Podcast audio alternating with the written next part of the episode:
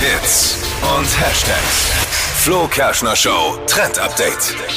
Ich muss sagen, das löst bei mir jetzt so ein bisschen Gänsehaut aus. Ähm, ich, als ich klein war, habe ich mir das immer am Sonntag angeschaut, aber heimlich. Ich durfte nämlich nicht. Ich fand es nämlich total gruselig. Es geht um X-Factor, das Unfassbare mit Jonathan Frakes. Kennt ihr bestimmt Ja, ja, noch, fand oder? ich auch total gruselig. Ähm, in den 2000ern voll angesagt bei RTL 2 und jetzt soll Gesuchtet. Ein Comeback kommen. Ab Herbst gibt es neue Folgen auf RTL 2, wieder mit verschiedenen Fällen, ähm, wo man dann eben entscheiden muss, ob es eine wahre Geschichte ist oder nicht.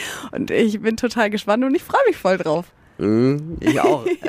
Ich fand das aber auch super gruselig. Ich finde es voll konnte gruselig. Und danach immer nicht schlafen. vor Auch. allem, ich war da halt ja wirklich noch relativ Ja, ich klein. Also ich war dann so um die 10 und das war für mich dann immer so. Und ich durfte wirklich es nicht anschauen, habe ich immer heimlich gemacht. Ja, Also ich- echt krasse Geschichten auch. Fre- Freue mich für alle Fans. Ich habe bis heute keine einzige Folge gesehen.